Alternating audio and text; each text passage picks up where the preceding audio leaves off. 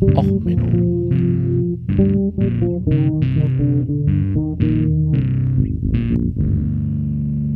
Der inkompetente Podcast über Dinge aus Militär, Technik und Computer, die so richtig in die Hose gingen. Ja, herzlich willkommen zu Och Menno, dem Podcast, wo auch Twitter mal wieder so richtig in die Hose geht. Heute mit der Folge Running Free, Twitter-Bots und Open Source. Ja, Musik heute, Iron Maiden, Running Free, ähm, schöner Song, geht auch immer wieder um Rechtsstreit. Wer sagt, wer hat den Song denn eigentlich geschrieben? Passt also zur heutigen Folge. Ja, worum geht's? Ähm, ja, äh, es, es sind ja immer wieder mal so Diskussionen im Umfeld, wenn man dann sagt, oh, das ist ja so ein gefakter Account, äh, die ganzen Instagram-Models sind ja fake, das ganze Leben da ist ja gefaked und überhaupt. Naja, ich finde das immer spannend, wenn solche Vorwürfe hochkommen.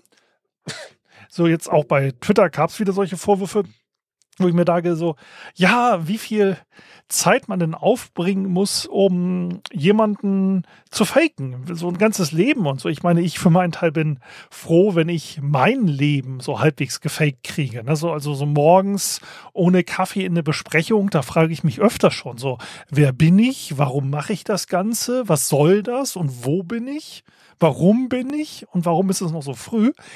Aber so andere Leute machen das ja professionell. Und da gab es jetzt den Leak der sogenannten Vulkan-Files, wo man mal äh, gezeigt hat, wie äh, Russland bei sich äh, die Sachen aufgebaut hat, ähm, wie man dort äh, die Informationskontrolle gemacht hat, wie man dort äh, verschiedenste ähm, ja, äh, Systeme aufgebaut hat für ihre Cyberkriegs- und ähm, naja, äh, Informationskontrollgeschichten.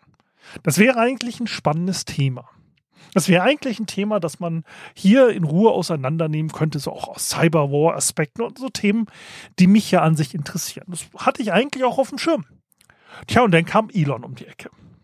Also Elon Musk ähm, hatte ich ja schon mal erwähnt, dass der in seiner Zeit als Chef bei Twitter bis jetzt nicht so ganz erfolgreich war. Also davon, dass er, es gab eine Liste an Mitarbeitern, die man bitte nicht feuern sollte, weil halt in ihren Verträgen irgendwelche Abfindungen zu groß wären und so, hat man ja bei Firmenübernahme immer mal.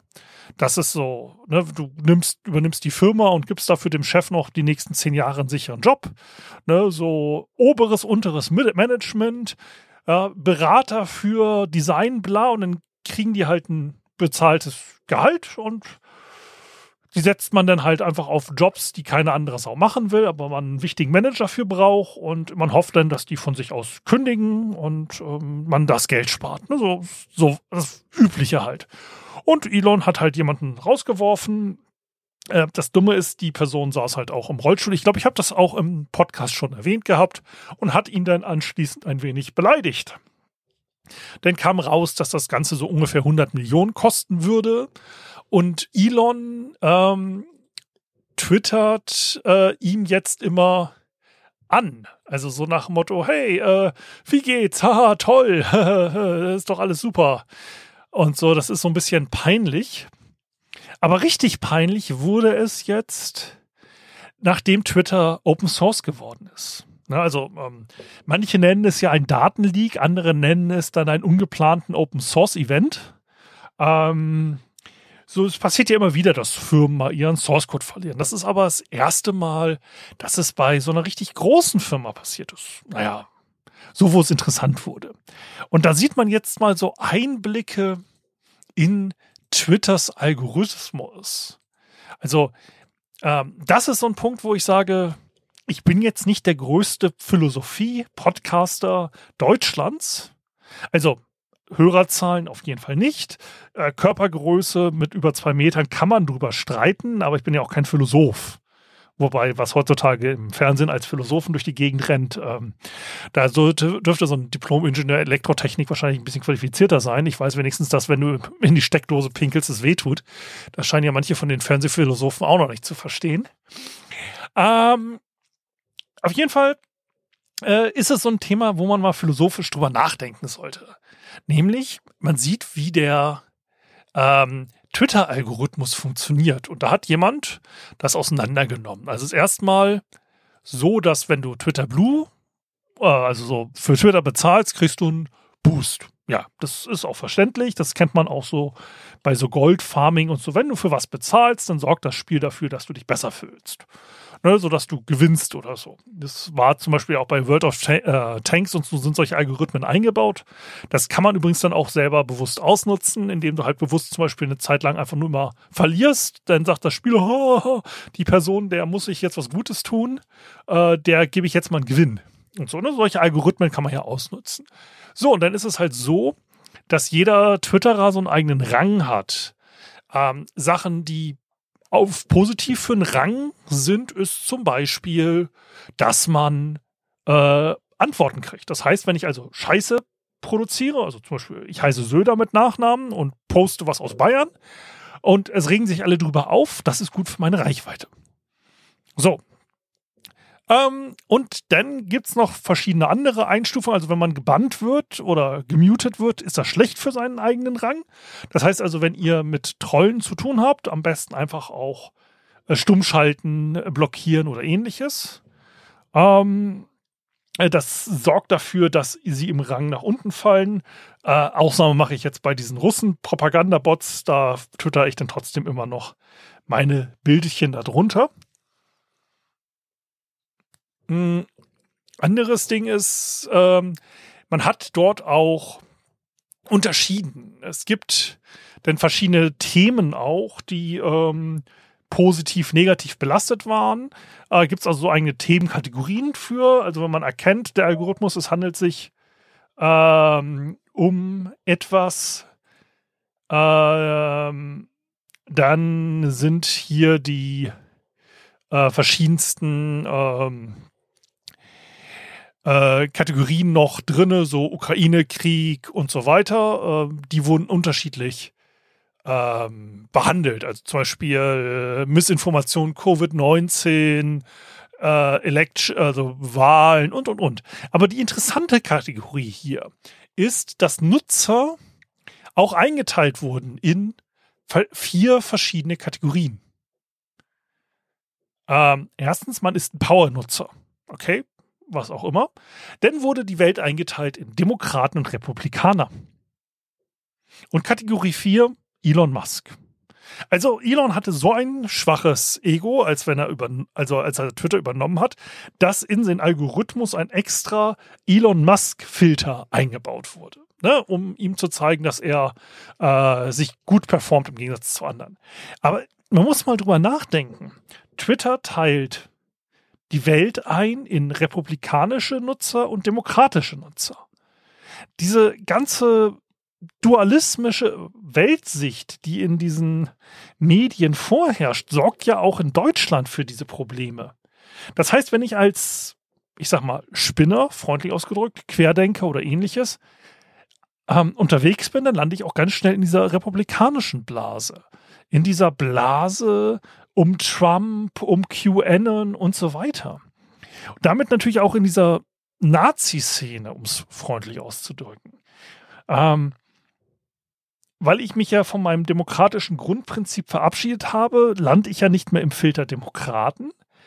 Und dann landet man halt einfach bei diesem amerikanischen Propagandazeug. Und das finde ich einfach so eine, naja, so ein tragisches Bild, sondern wo man mal drüber nachdenken muss, wie filtern Algorithmen für uns die Welt? Also nichts dagegen, dass personalisierte Werbung, also ich mag es auch nicht, ich habe was dagegen, also nochmal Korrektur, aber es ist okay in meinen Augen, wenn man sagt, okay, man baut ein Profil einer Person und versucht der die perfekte Werbung auszuspielen. Also immer noch nicht schön, aber wenn in der Datenbank, wenn ich jetzt schon eine Applikation habe, die ich nutze und die mir ein Verhalten analysiert und die mir dann halt personalisierte Werbung ähm, schickt, also Natürlich ist es oft äh, ein bisschen lachhaft. Ne? Also man kauft einen Staubsauger bei Amazon, dann fragt einen Amazon gleich, wollen Sie das Ding als Abo? nein, ich brauche nicht jeden Monat einen neuen Staubsauger. Man kann diese Beutel auch wechseln. Also, wenn man die Anleitung gelesen hat. Ähm, macht auch ein bisschen günstiger, ne? Neue Staubsaugerbeutel statt neuen Staubsauger. Ähm, oder dann halt so nach dem Motto, ne, man hat gerade etwas gekauft, kriegt man also Werbung dafür, weil man hat es ja schon gekauft und interessiert sich dafür. Ähm, so nach dem Motto, du hast ein neues Auto gekauft, also kriegst du jetzt Autowerbung. Ist jetzt nicht perfekte Werbung, das Algorithmus ist dann ein bisschen witzig, aber ist jetzt noch, ich sag mal, akzeptabel. Wenn ich jetzt aber meinen Algorithmus so bescheuert mache auf Twitter, dass ich die Welt bei weltweiter Nutzung einteile in amerikanische Parteilinien, darf man sich nicht wundern, dass der Rest der Welt nach und nach durchdreht. Natürlich ähm, muss ich sagen, gab es schon immer die Propaganda der Sowjetunion, später der Russen und auch der Amerikaner, die natürlich versucht haben, oder auch Reiche anderer Gruppen, also jetzt ohne von wegen irgendwelche Weltverschwörungen also zu machen.